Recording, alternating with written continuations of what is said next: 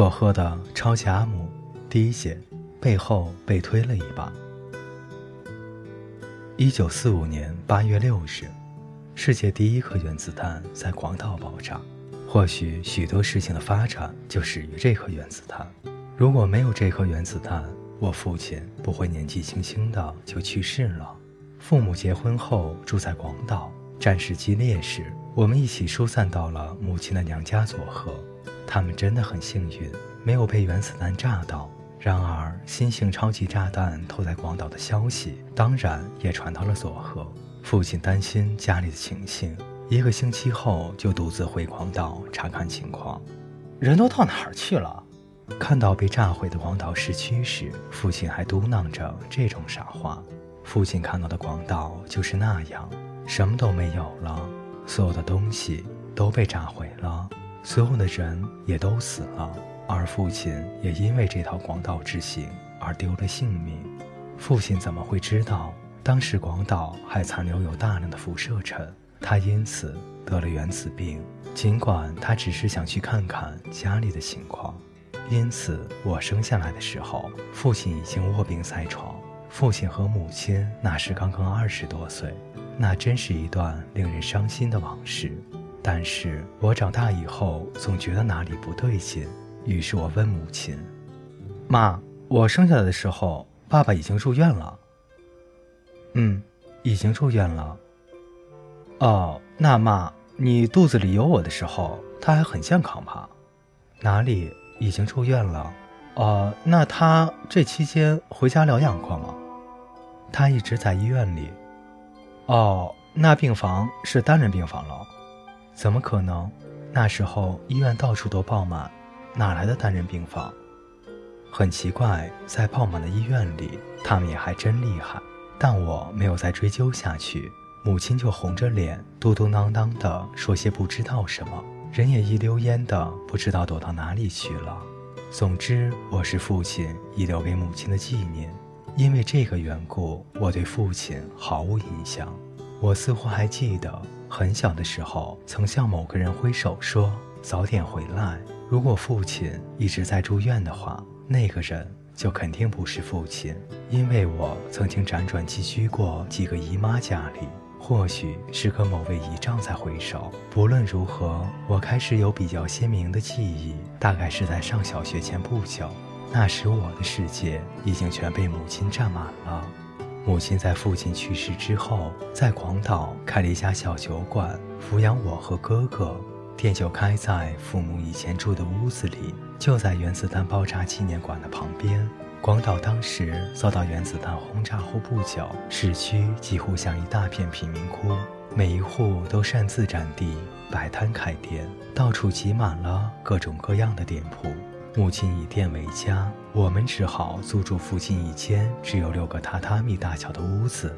榻榻米是一种尺寸固定的草席，日式房间以草席铺地，房间的大小不同，所铺的草席数也有不同。一个榻榻米约长一百八十厘米，宽九十厘米，面积一点六二平方米左右。我和哥哥每天留在小屋里看家，可是我的年龄太小，非常的依恋母亲，常常的想她，想着想着就会忍不住哭起来。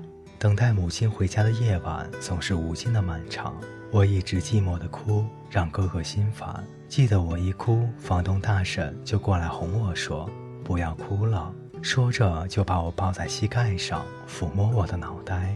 那时候，房东都很清楚租客家的情况，不仅对家庭成员了如指掌，就连收入、欠债，甚至比房客本人还清楚。大婶也很清楚我们家的情况，经常来照顾我。在家里呜呜的哭，顶多吵到邻居也就罢了。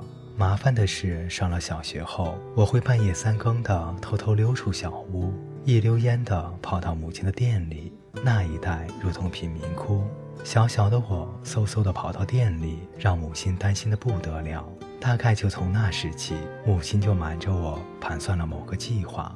我对此当然一无所知。小学二年级的某一天，母亲的妹妹西佐子姨妈从佐贺来我家玩，她长得很像母亲，代替忙碌的母亲带着我四处转悠。有时候还让我枕在她的膝盖上给我掏耳朵。我很快就喜欢上了喜佐子姨妈。晚上留在家里的时候，只要有喜佐子姨妈在，我就不觉得寂寞了。连晚饭都因为有了喜佐子姨妈的照应，变得丰盛可口了。我甚至想，要是姨妈一直住在这里，该有多好啊！因此，没有多久，当母亲这样跟我说时，我就毫不犹豫地点头答应了。赵广，姨妈明天要回佐贺了，和妈妈一起到火车站送姨妈吧。第二天，我就和母亲一起到广岛的火车站送喜佐子姨妈。虽然说是去送行，但那也是我们母子俩许久没有过的出游。我盛装打扮，皮鞋都擦得锃亮，左右手分别让母亲和姨妈牵着，兴奋得不得了。嗖嗖嗖，走进月台不久后，火车冒着蒸汽进站了。现在进站的是开往长崎的特快列车燕子号，那是姨妈要乘坐的火车。姨妈虽然上了火车，仍然站在车门的踏板上。姐姐再见，喜佐子，替我向妈问好啊。两个人依依不舍的话别，我也觉得和姨妈分开很难过。喜佐子姨妈要再来啊！说完，我仰头望着姨妈的脸。叮叮叮，像配合姨妈用力点头的信号般，开车的铃声响起。就在车门即将关闭之际，砰的一声，我向前一扑。当然，就算是很早以前，开车的铃声也是不会叮的，更不会把人向前推。本来还依偎在母亲怀里的我，回头一看，竟然是我的母亲。妈妈，你干嘛呀？说话的时候，我人已经在火车上了。紧接着，车门像收到信号一般，嗖的一声关上了。火车还冒着黑黑的蒸汽，缓缓地开动了。当然，我还在火车上。是妈妈推我的。隔着车窗，我看见母亲哭了。当时的火车不像新干线那么快，我可以清楚地看见月台上哭泣的母亲。我转过头，姨妈也在哭。我轮流看着哭个不停的母亲和姨妈，笑着说：“不要紧，姨妈，我可以在下一站下车，你不用担心啦。”可是姨妈还在继续哭着，然后泪眼婆娑着说：“少广，你以后要住在佐贺的阿母那里了。”一瞬间，我愣住了，不知道该说些什么。对不起，没有事先告诉你。可是万一说了，你一定不愿意留在广岛，对你的教育不利。大家商量后，只有拜托阿母照顾你了。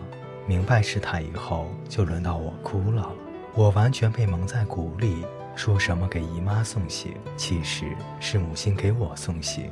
这一下，我终于明白盛装打扮和擦亮皮鞋的用意了。这件事情终于变成我的一个心结。直到现在，就算演的再怎么假惺惺的电视剧，只要看到母子分别的场面，我总是忍不住的流泪。讲到人生转折点时，人们常说，那时候某某人在背后推了我一把，让我终于下定了决心。我每次听到的时候，心里就在想。